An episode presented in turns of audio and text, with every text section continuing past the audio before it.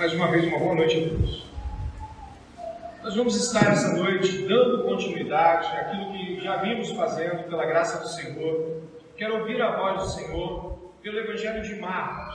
Como você pode ver, nós estamos no capítulo de número 2. Esse capítulo de número 2, ele é um capítulo que é, dá início a uma nova etapa dentro dessa explicação de Marcos.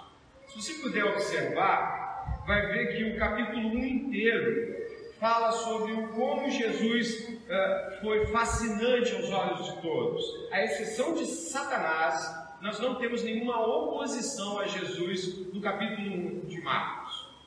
O que vai acontecer agora aqui no capítulo 2 de Marcos é que começam a surgir opositores ao ministério de Jesus. Aqui onde você leu comigo, no capítulo 2, verso 1 até o verso 10, mais ou menos, onde nós chegamos, nós estamos falando de uma tarde, um momento, é, um dia comum no ministério de Jesus. Jesus Cristo entrava nas casas e lá ficando, pessoas vindo na direção dele para ouvir a mensagem. Isso não aconteceu uma vez só.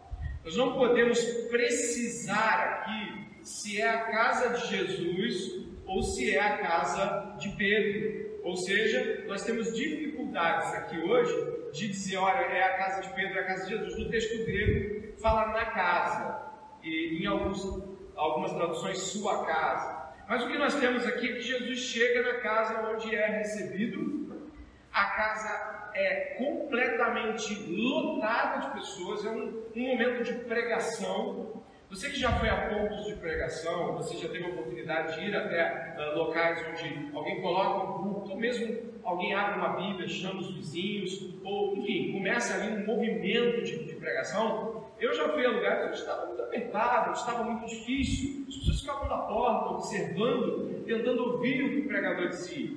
As casas naquele período não eram enormes, e elas também não tinham cômodos tão largos e tão altos assim. Logo você tinha talvez a, a, possibilidade de que tivesse ali umas uh, 30 pessoas no cômodo e mais umas se esgueirando, as pessoas tentando entrar.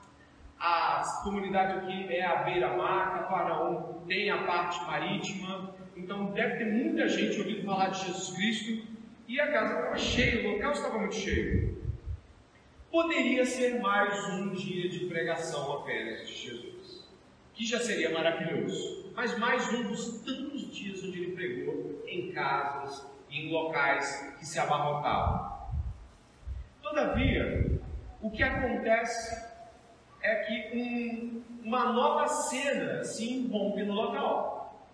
A pregação é interrompida por uma situação extremamente inusitada, que não tem não parar. Se isso acontecesse aqui hoje, você pararia a pregação, você estaria olhando. Às vezes, pessoas entram por ali pela porta, você olha. Às vezes, as crianças, ou mesmo alguém levando para beber água, você olha. Mas imagine o que seria se alguém abrisse aqui o teto desse, desse prédio e começasse, estava muito cheio, começasse a entrar alguém aqui e mais. Ouvindo falar do poder de Jesus, do, do poder milagroso de Jesus, essas pessoas esperavam que ele curasse um homem paralítico, um homem paralisado. Nós sugerimos aqui que esses quatro homens dessem ele por quatro portas. É uma lógica que não está no texto, mas a gente infere com razoável certeza. Bom, gente, sabe o que acontece? O cenário mudou. Parou tudo. E o que vai acontecer, né, e eu faço questão de mencionar, é de que a cena muda tanto que poderíamos dizer que um novo roteiro é escrito a partir da entrada do paralítico e dos quatro homens do teto. Imagine um teatro. Imagine que as pessoas elas estão é, de repente é, vendo uma apresentação no teatro. É, eu sou pai de criança e eu já participei de muitas apresentações daquelas de criança e aí vai uma turma, entra outra, uma turma, às vezes a gente já está numa hora assim, né? De repente entra algo inusitado, alguém faz algo muito diferente, e para. Nesse caso aqui, o inusitado foram quatro homens, um paralítico e uma fé pujante. Eu gostaria de pensar de que nesse caso aqui nós temos um teatro, um teatro vivo da palavra de Deus em ações e palavras.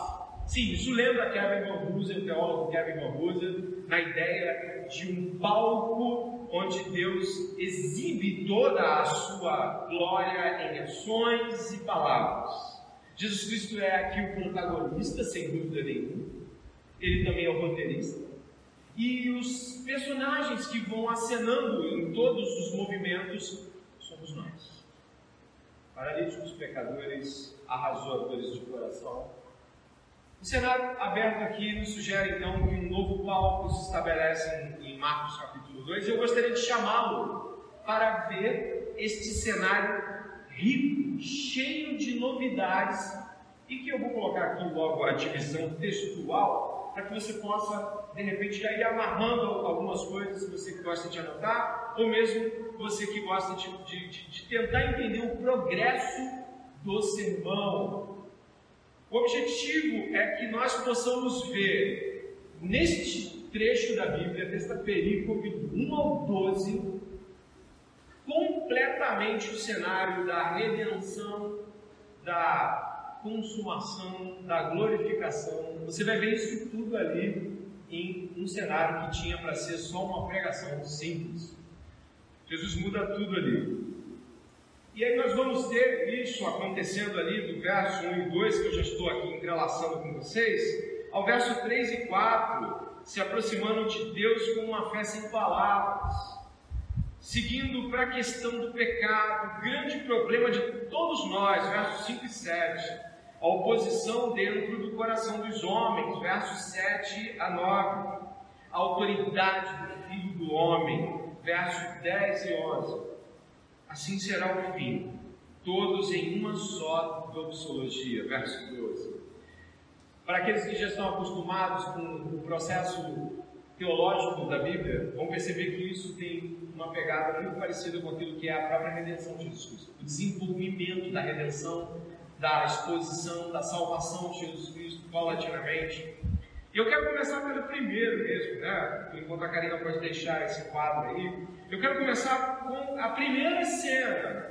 Dê uma olhada comigo nesta narrativa, eu quero que seja em tom de narrativa, estamos numa história, não podemos ferir isso.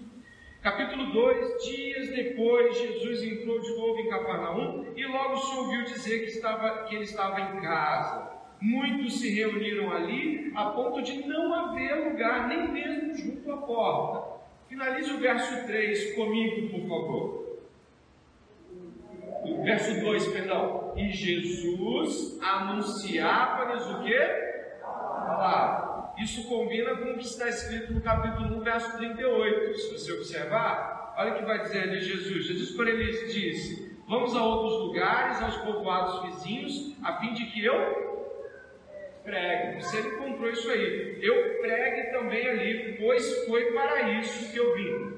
Temos o estabelecimento de Jesus fazendo aquilo que Jesus veio fazer: ensinar o Evangelho do Reino, pregar a palavra de salvação, a palavra de salvação e juízo também. E é o que nós temos aqui. Jesus está pregando em uma pequena casa à beira-mar. Logo, acontece o inesperado. Verso 3. Trouxeram-lhe então um paralítico, carregado por quatro homens, e não podendo aproximar-se de Jesus, por causa da multidão, removeram o telhado no ponto correspondente ao lugar onde Jesus se encontrava e pela abertura desceram o leito em que o paralítico estava deitado. Ou é aqui que a coisa começa a mudar. Estava muito difícil se aproximar de Jesus. Certamente havia uma quantidade muito grande de pessoas cercando Jesus. Estavam sentados de perto, de tal modo que ninguém poderia entrar, muito menos com um homem carregado. Então, esses homens pegaram, subiram o telhado, era comum uma escada do lado de fora dessas pequenas casas. Subiram essa escada, destelharam, arrancaram o barro com palha que cobria as casas daquela época, arrancaram-no, afastaram as madeiras e foram descendo. Isso deve ter durado uns minutos, a coisa toda parou. E eles desceram esse homem algumas coisas já têm que ficar claras para nós. É uma narrativa. alguns de nós teremos desistido. A chegada imediata e vendo a dificuldade, poderíamos pensar: deixa ele sair. Quando ele sair, a gente pega ele, a gente chama ele, a gente pede para ele curar. Mas havia uma necessidade por Jesus. Eu gostaria de usar essa palavra de propósito. Havia uma necessidade de que Jesus pudesse ser acessado por aquele homem que não poderia fazer isso por si mesmo. Aquele homem, mesmo que tivesse fé, e a fé dele está incluída dentro desse grupo de quatro mais um aqui, a fé dele também é elogiada, mas havia uma necessidade de Jesus. Sem alegorizar o texto, não podemos sequer deixar de mencionar o grande esforço que foi feito para que Jesus pudesse ser acessado. Esforço esse que deve ser olhado por nós com consideração. Nós estamos aqui, está calor, temos certeza de que está num ambiente mais confortável para talvez ouvir uma, uma, uma prédica eh, longa. Está calor para todos nós aqui. Mas as circunstâncias deveriam ser o último dos motivos pelo qual deixaríamos de ir a Ele. As circunstâncias não podem nos ditar o quão próximos devemos estar de Jesus Cristo. As circunstâncias não podem ser fator determinante nem para que deixemos de orar, nem para que nos desculpemos de não ler a Bíblia, e nem para qualquer outra coisa que diga respeito a se aproximar de Jesus. A fé desses homens é elogiada, sim, e é colocada em exposição, vendo-lhes a fé. É como Jesus está vendo, a fé está aqui entrelaçada em um gesto completamente sem palavras. E é aqui onde nós estamos nesse primeiro momento, é se aproximando de Deus com uma fé sem palavras. Nós não temos nenhum relato nesse Evangelho de que, há, de, de que haja qualquer palavra desses quatro, nem do paralítico. E nós estamos acostumados a ouvir esses relatos, né? O, o cego diz: Jesus Cristo, filho de Davi. O que, que ele disse? Tenha compaixão de mim, não é? Nós estamos acostumados com esses gritos desesperados dos personagens bíblicos. Aqui não tem fala. Não tem fala. É uma fé sem palavras. Mas como isso? O que está acontecendo aqui? Bom, a fé sem palavras que nós estamos estudando nesse momento, verso 5, chega até ele. Jesus não pode ouvir a fé, mas o que está escrito aí?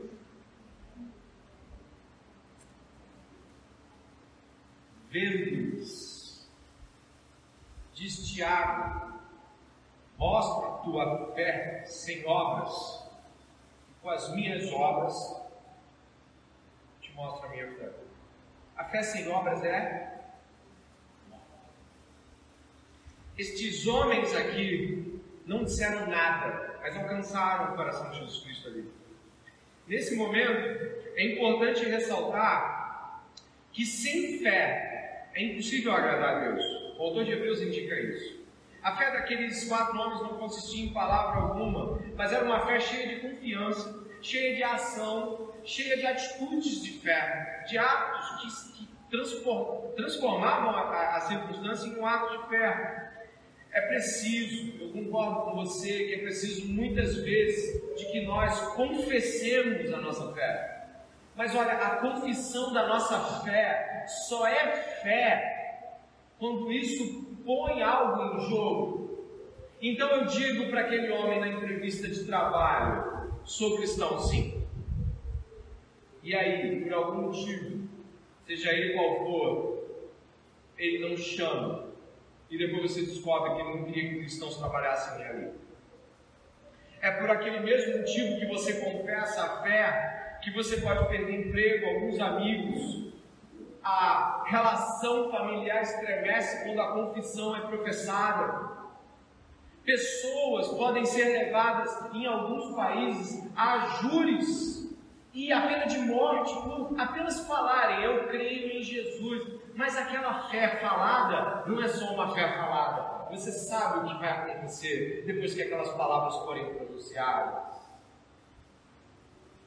Estevão agia no poder do Espírito Santo, fazendo sinais e prodígios. E aí, quando ele deu testemunho da fé dele, ele foi apedrejado. tem um lugar para a fé confessante. Mas a fé só é confessante quando ela de fato se desdobra e expõe um ato, uma internalidade, uma relação com algo que é concreto, é uma atitude de coração. A fé que professa, ela precisa ser uma fé que professa com o coração. E estes homens chegaram com o coração cheio de fé diante de Jesus Cristo. O autor de Hebreus também diz que é necessário que aqueles que se aproximam de Deus creiam que Ele exista e que Ele é galardoador daqueles que esperam por Ele. Ou seja, quando aproximamos-nos de Deus, aproximamos-nos com fé, quando cremos que Ele é capaz de fazer o que Ele diz que faz e fará. É fé quando eu ando na proporção das promessas de Jesus. Eles, não está dito aqui que eles viram Jesus curar ninguém, mas de fato a fama de Jesus corria por toda aquela localidade. Olha, tem um homem curando, vamos levar lá.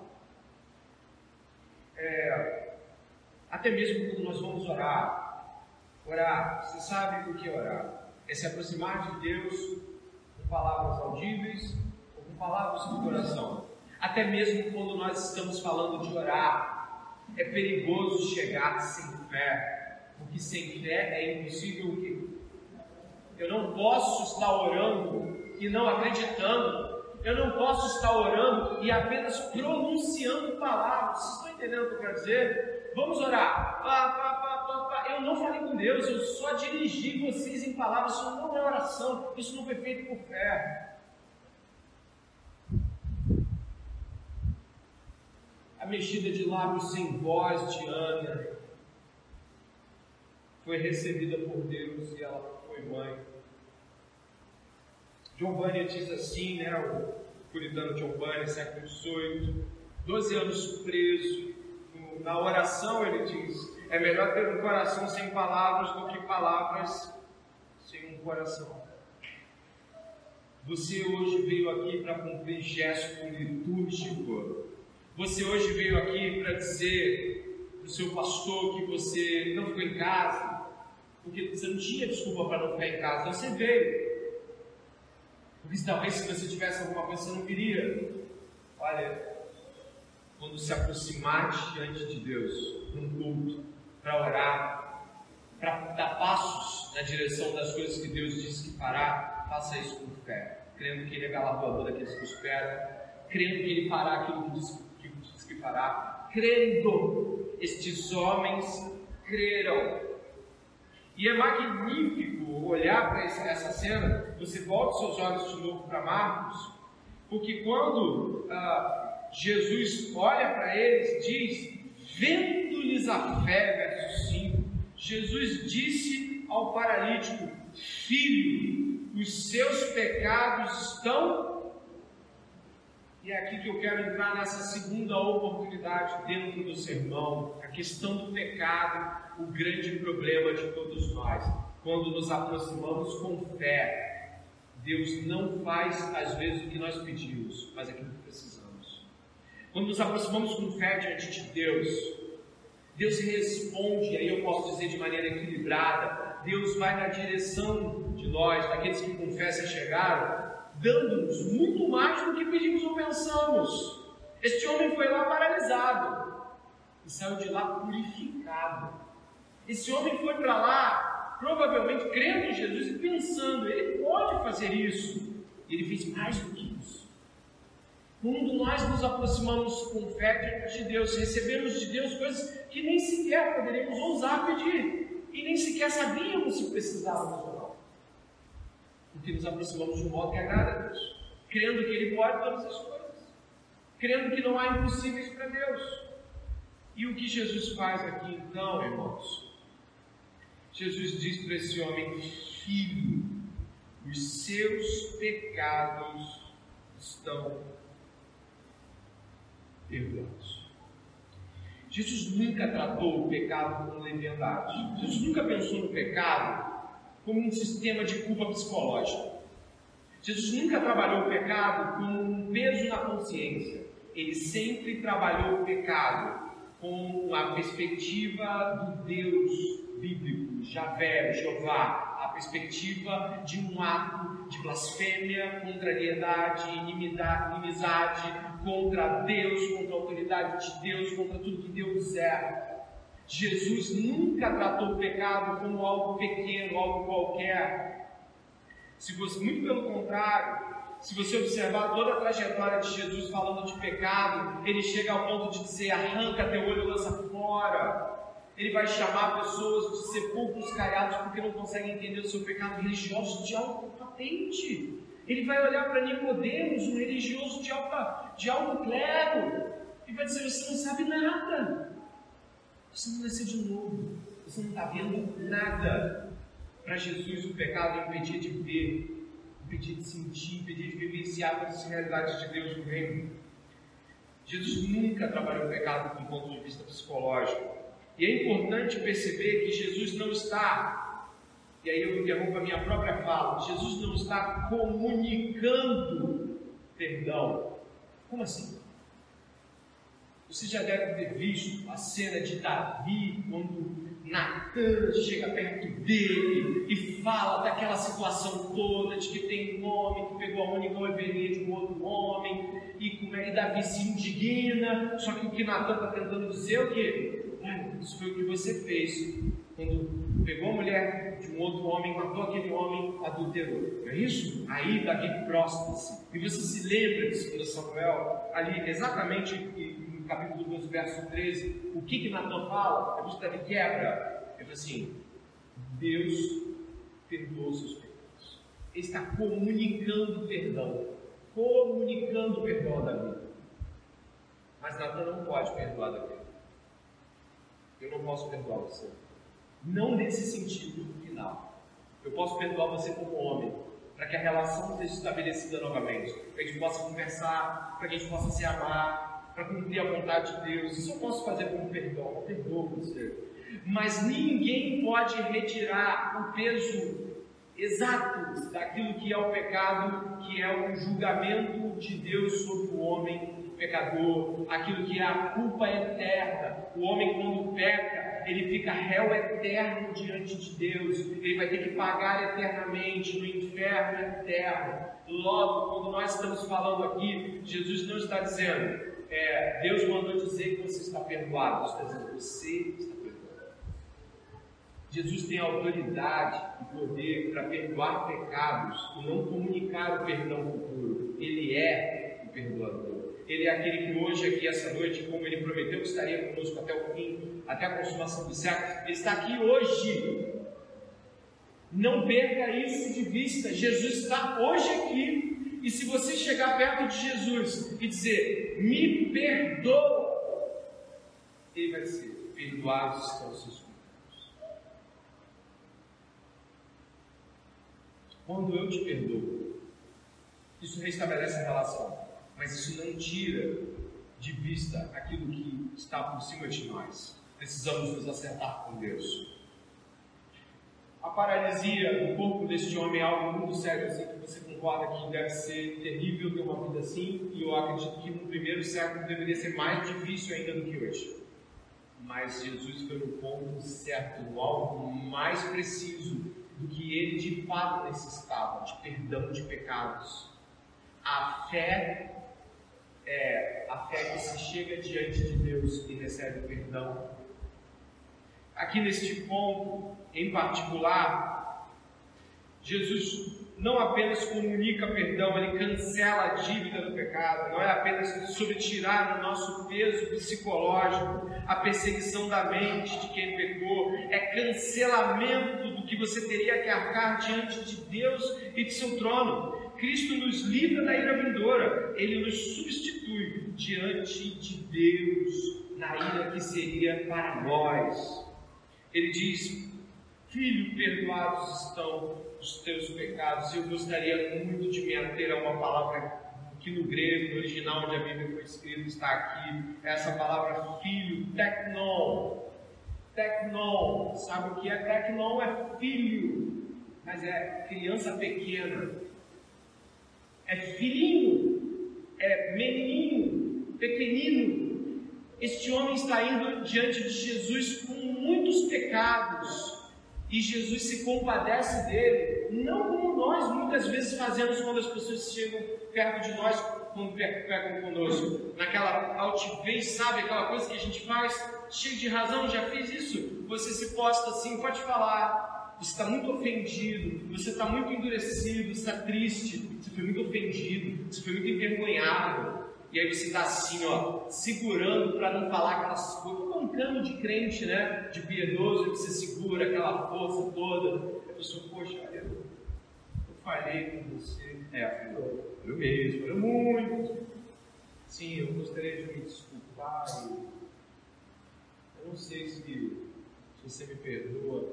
Olha, não está sendo fácil para mim, mas eu já fez isso? Esse cenário de justiça. Já fez esse cenário? Podre, perverso. Se não sai com a boca, você já fez com o coração. Ele olha para aquele homem que pegou contra Jesus. Tiago 5, 19, 20 fala sobre o que acontece quando alguém é trazido para dentro da fé. Diz assim, ó, Lembrai-vos disso. Você pode ler?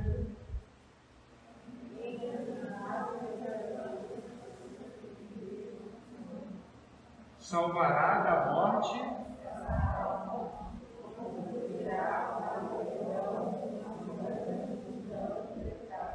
Um homem tem o quê?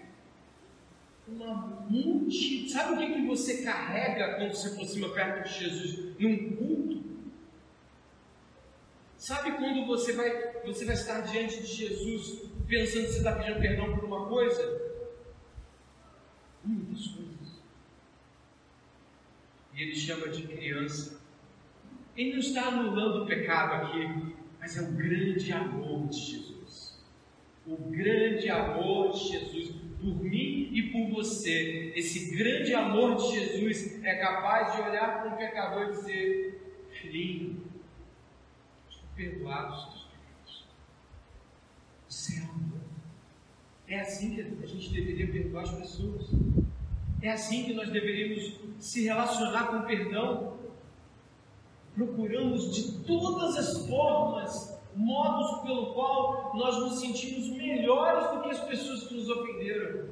E começamos pelas ofensas que elas fizeram. Jesus não é assim conosco. Jesus não é assim conosco. Ele não guarda rancor de nós. Ele não trabalha o pecado como se fosse algo com o qual ele não vai lidar em algum momento conosco. Não. Ele nem pediu perdão. Eu não vou inferir no texto dizer que de coração ele estava pedindo perdão. Posso fazer isso. Mas Jesus ama você e a mim.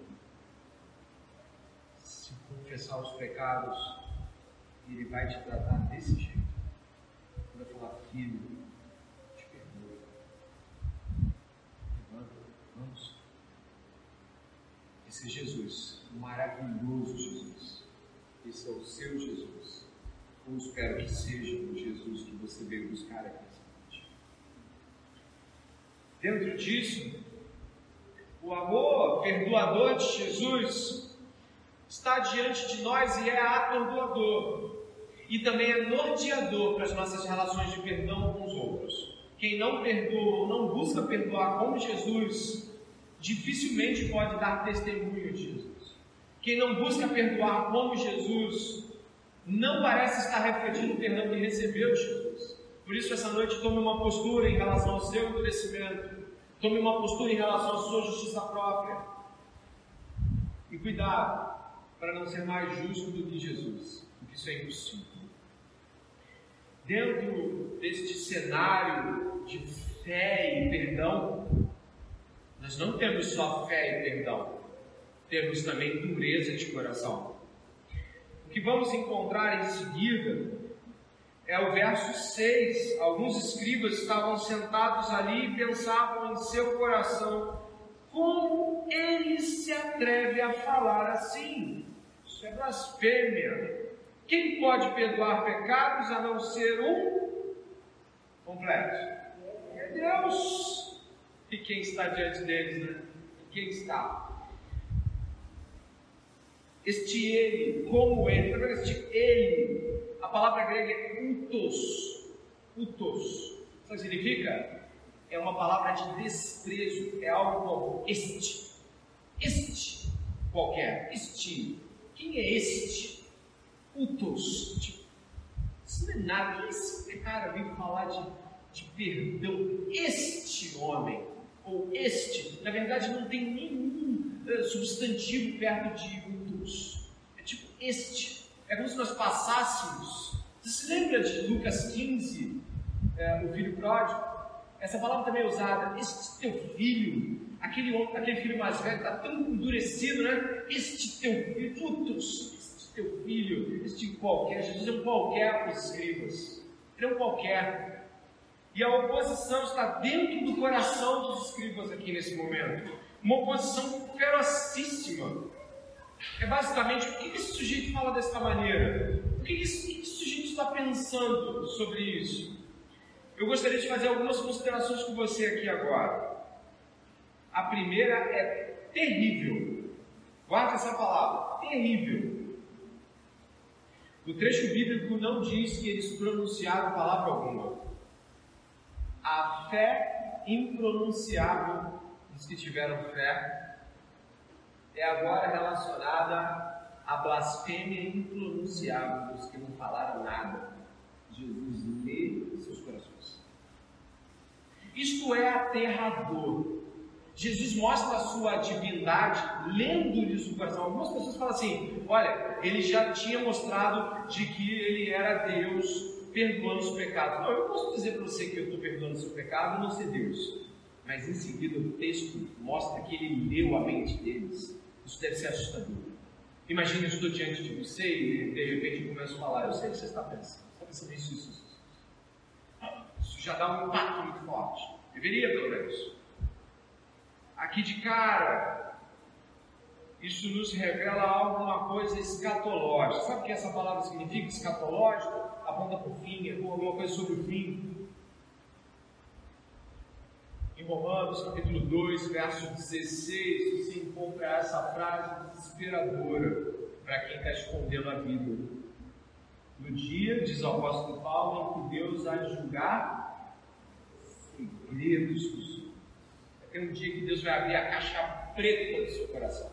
Sabe aquela caixa preta do avião, quando o avião cai, o pessoal descobre por que o avião caiu? que eles estão lá gravados, todas as conversas. Um dia Deus vai abrir a caixa preta do seu coração. Ele vai abrir os segredos da sua mente. E Ele vai colocá-los expostos diante de você. E aqui é uma prévia disso. Jesus fala assim, ó, no verso 8: Jesus percebendo imediatamente em seu espírito. Aonde? Em seu espírito, que eles assim pensavam, disse: por que vocês estão pensando essas coisas em seu coração? Sem palavras, Jesus leu os pensamentos e ao ler os pensamentos, que deve ter sido pelo menos assustador, não é possível que não, eu ficaria.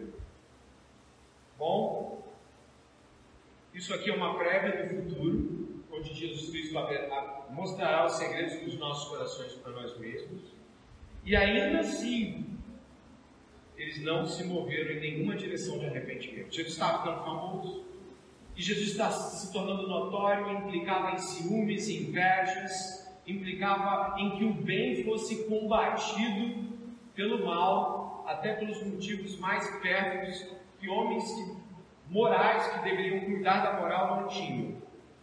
O que acontece aqui, irmãos, e aí você percebe, é que Jesus mostra a sua divindade lendo-lhes o coração como Deus.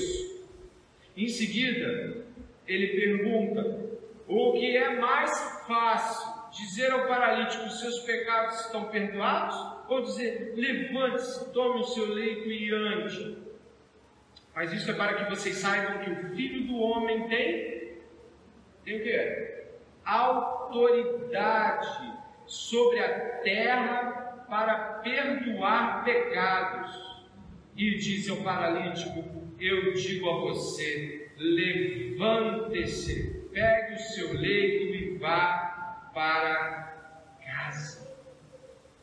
Jesus Cristo leu os pensamentos.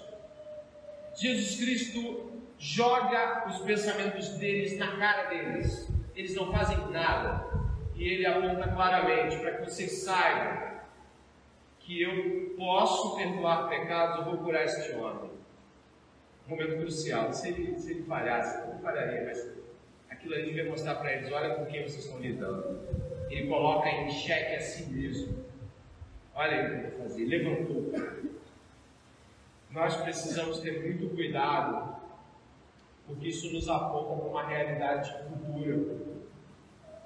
Coisas que hoje você e eu podemos não dar crédito, como inferno eterno, o que acabou de ser dito sobre a abertura dos segredos dos homens, o julgamento acerca de nossas mentes, nossa consciência ser exposta diante de nós no julgamento final, nossa realidade em relação às gloriosas promessas de Jesus e a gente vive, como disse C.S. Lewis, brincando na lama enquanto Deus nos chama para um fim de semana na praia, a gente fica comendo pecado, raspando pecado no chão e comendo enquanto Deus nos chama para ser arrancados dessa realidade. Irmão, irmã, visitante, preste atenção. Um dia essas coisas que hoje aqui são só palavras e promessas vão se cumprir e vai ser muito duro para muita gente não ter crido quando foi chamado para crer, não ter vivido a fé quando foi chamado para viver. Hoje é o tempo de vivermos fé como é desses quatro homens. Fé que crê ao ponto de imaginar que aquela cena não fosse constrangedora. Não há constrangimentos para a fé. A fé vai. E é aqui que Jesus nos dá o ponto cheque, ponto primário desse, desse, desse, desse texto. Autoridade do Filho do Homem. É mais um ponto daqueles que eu coloquei no começo. Autoridade de Jesus. É o que ele fala aqui, ó. Mas isto, verso 10, para que vocês saibam que o Filho do Homem tem autoridade sobre a terra para perdoar pecados. Preste atenção. O problema deles não era com a cura. O problema deles não era com cura. Jesus já tinha curado, o ministério de Jesus estava aqui com pelo menos de oito meses a um ano e dois meses de, de funcionamento. O problema não é a cura. Você não vê oposição com a cura.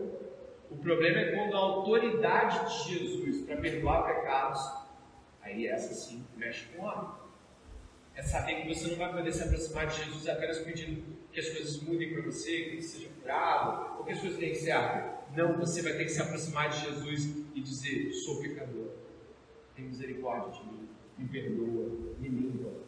Porque aí você se rende à autoridade daquele que pode todas as coisas. O título Filho do Homem não tem a ver necessariamente, em primeira instância, com a encarnação de Jesus, mas com a autoridade de Jesus sobre todos nós.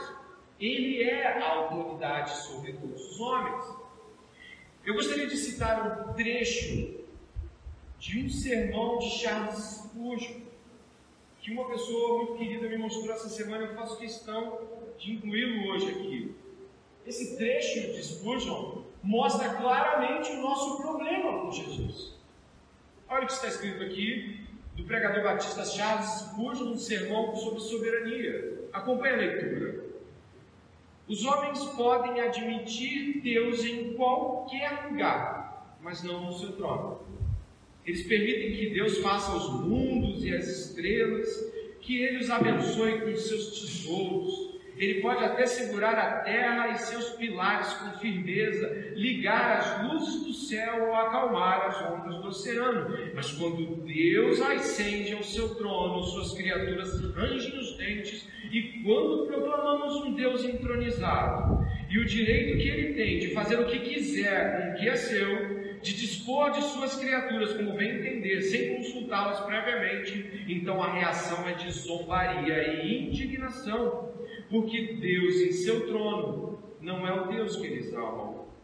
Eles o querem em outro lugar, sem o seu cetro na mão, nem com sua coroa sobre a cabeça. O problema não é um Deus que nos ajuda em todas as coisas. Não é um Deus Papai Noel. O problema é quando ele diz não. O problema é quando ele diz muda agora. O problema é quando ele diz vai ter que parar esse pecado. O problema é quando ele diz basta. E aí isso muda. Porque aí é o Deus homem contra o Deus eterno. Aí nossa crise do Éden se levanta novamente sobre nós. Somente Deus tem a prerrogativa de perdoar pecados. Nenhum ser humano tem essa capacidade. Mas isso é dado a Jesus, por ser Deus, por ser Filho de Deus, por ser Deus com o Pai. O profeta Daniel, alguns chamam de profeta, outros não, mas creio que majoritariamente podemos chamá-lo assim, o profeta Daniel, no período do cativeiro babilônico, teve uma visão, uma visão grandiosa. E a visão dele apontava para Jesus. Olha o que está escrito aqui em Daniel capítulo 7, verso 13 e 14. Daniel diz assim: Eu estava olhando as minhas visões da noite, e eis que vinha nas nuvens do céu um como o filho do homem. E dirigiu-se ao ancião de dias e o fizeram chegar até ele, ó, filho do homem, dirigindo-se ao Deus Pai. E foi-lhe dado o domínio, a honra, o reino, para que todos os povos, nações e línguas o servissem. O seu domínio é um domínio eterno, que não passará, e o seu reino tal, que não será destruído. Esse é Jesus. Ele é o filho do homem, que Daniel apontava para os judeus. Vai vir um que vai reinar sobre vocês. Ele vai ter todo o poder, ele vai ter toda a soberania para fazer o que quiser. Quando Jesus aponta para o Filho do Homem, é para este Filho do Homem, que tem toda a autoridade sobre nossas vidas. Nosso problema não são com as bênçãos de Jesus. Nosso problema é com a autoridade de Jesus. É quando Jesus diz não, é quando Jesus diz sai daqui e vai para lá, é quando Jesus diz pare aqui, espere o tempo que eu vou lhe dar, um ano, dois anos, três anos é na espera que eu creio em Jesus, é na adversidade que eu creio em Jesus, é quando as coisas parecem não estar andando, que a fé é testada, é quando os medos parecem nos engolir, que nos agarramos a Ele. A nossa fé precisa dessas tribulações, porque elas vão progredir em esperança, eles vão progredir em perseverança e até chegar em esperança. E aqui neste momento, eu faço-lhes a pergunta: Jesus Cristo, a autoridade, é a autoridade sobre a tua vida em todas as coisas, consultados em todas as coisas. Quando ele diz não é não, quando ele diz sim é avante. E também quando ele diz sim, nos acovardamos, como se pudéssemos esperar. Ele precisa ser a autoridade que de fato é em nossas vidas. E por fim, indo para os 5, 10 minutos finais do sermão, algo maravilhoso acontece aqui. Jesus diz aqui no verso 11: Eu digo a você, levante-se, pegue o seu leito e vá para casa. Ele se levantou e, no mesmo instante, pegando o leito, retirou-se à vista de todos, a ponto de todos se admirarem e darem glória a Deus, dizendo: Jamais vimos coisas assim. Eu vou para o último ponto do sermão. Assim será o fim, todos numa mesma doxologia. O que acontece aqui preconiza o futuro. Sabe o que é isso? Vai mostrar o futuro. Na verdade, toda a cena é construída dessa forma, mas aqui em especial a saúde é restituída. Só a saúde? Não. A comunhão com Deus é restituída. Só isso? Não. Ele volta para casa, volta para a família. Todo esse cenário aponta para nós em termos de futuro. Todas as cenas apontam para a obra completa de Jesus. Talvez você não tenha visto passo a passo assim, mas Jesus prega-lhes a palavra. A palavra é respondida com perdoar pecados. Olha a progressiva da vida do crente. Somos aqueles que vêm pela palavra. A fé vem pelo ouvir. Então a gente ouve a palavra de fé, responde, e quando se quebranta, tem nossos pecados perdoados, o que já é o máximo do maravilhoso de tudo, mas aí Jesus ainda cura muita coisa na nossa vida física, dá-nos bênçãos maravilhosas, temporais, mas maravilhosas. E aí o que segue é que a oposição lhe cerca, cerca ele, blasfema, ele cala com uma palavra de autoridade, Em seguida, o que vai acontecer é a restauração completa daquele homem, cura física, cura espiritual, retorno à comunhão. Isso é o que vai acontecer conosco no fim de todas as coisas. Os rebeldes arrependidos e os rebeldes que continuam rebeldes estão nessa cena. Mas no final, eles não permanecerão. Salmo 1 diz que os ímpios não permanecerão para sempre. Os ímpios são aqueles que permanecem rebeldes à autoridade de Jesus sobre todo o cosmos. Os ímpios não são aqueles que pecam mais do que os santos. É lógico que esperamos que a vida moral, a conduta moral de um crente seja muito mais aprovada do que a do não crente. É lógico. Mas não é isso que faz você crente, ter pecado menos. O que te faz crente é ter respondido com fé à palavra de salvação, é ter se arrependido e submetido ao senhorio de Jesus Cristo. Ele agora manda em você. Ele agora detém você, ele agora é dono de você, ele agora tem tudo na sua vida. 24 horas do dia são dele. Todos, todos os aspectos do seu corpo, vida, estilo, pensamento, todo o seu futuro é dele. O passado foi cancelado em pecado por ele, limpo. O presente está garantido porque ele está aqui. O futuro está totalmente reservado para nós em bênçãos inimagináveis. É tudo sobre Jesus agora. O senhorio dele engoliu aquela vida dicotomizada, tricotomizada que nós tínhamos, aquele monte de pedaços de coisas certas com coisas erradas, a gente achava que tinha coisa certa. E o que acontece em seguida, depois da restauração final desse homem, que nos, que nos aponta para a nossa restauração final também, físico restaurado, comunhão com Deus restaurada, vivência com Deus e com a família de Deus. É que, no fim das contas, Diz assim o verso 12, parte final: a ponto de todos se admirarem e darem glória a Deus, dizendo: jamais vimos coisas assim. Como é que termina o Apocalipse? Apocalipse capítulo 19, já leu? Eu acho que eu botei esse cântico aqui. Coloquei sim. Olha como é que termina o Apocalipse. Terminou, fechou. Acabou. Acabou tudo consumou, Deus venceu tudo os crentes estão reunidos e estão cantando. Aleluia! A salvação e a glória, a mesma palavra de Marcos, doxa, em grego, glória. É a honra e o poder pertencem ao Senhor nosso Deus, porque verdadeiros e justos são os seus juízos pois julgou a grande prostituta que havia corrompido a terra com sua fornicação, e nas mãos dela vingou o sangue dos seus servos. E outras vezes, e outra vez disseram: Aleluia! E a fumaça dela sobe para todos sempre. No fim das contas, os crentes estão louvando a Deus pelas grandes obras de Deus. O Senhor venceu tudo, o Senhor ganhou tudo. Glória, glória, glória a Deus. O texto termina com uma doxologia, como a gente chama. Glória. Qual a nossa dificuldade em entender que, apesar de um texto tão conhecido, simples, a obra de Jesus permanece a mesma em toda a Bíblia.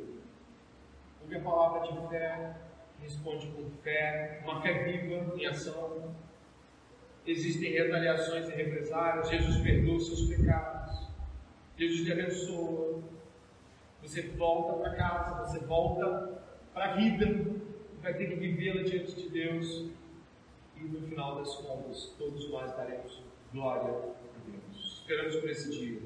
Às vezes, quando eu acordo de manhã, é, o senso de realidade fica muito ao redor de mim.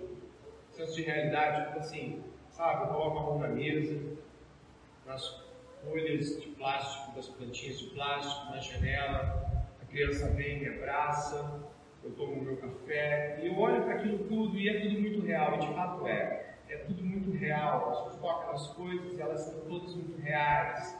E nós estamos falando de todas essas coisas aqui que não estão diante dos nossos olhos. Há um apelo muito forte para que você não creia. Há um apelo no nosso coração, ele, ele apela instantaneamente para o que se vê o tempo todo. E a fé, ela é crida sem, sem que seja vista. Ela é crida olhando para as promessas e entregando-se a elas, dando passos, como eu gosto de pensar numa ponte, assim, dando passos em uma ponte na, dividindo um abismo do outro e, o, e os, os, degraus, os, as madeiras vão surgindo em fé. Não, aqui ó, tem essa promessa, tem essa promessa, tem essa outra. Peço que você esta noite possa se renovar nas promessas de Jesus. Eu peço que você insista como crente, como esses quatro homens, crendo e agindo como quem crê. Eu peço que você reserve a, a sua vida para Jesus Cristo em todas as áreas. Eu peço que você perdoe como Jesus Cristo, que nos olha com amor, mesmo tendo feito tanto contra Ele, multidões de pecados. Peço que Deus nos dê sabedoria para lidar com essa palavra hoje à noite. E peço que nesse momento, a orar junto comigo, terminando assim o sermão e também o culto público, você possa considerar a luz da palavra a tua vida e mudar daquilo que não se parece com o que você ouviu da palavra de Deus.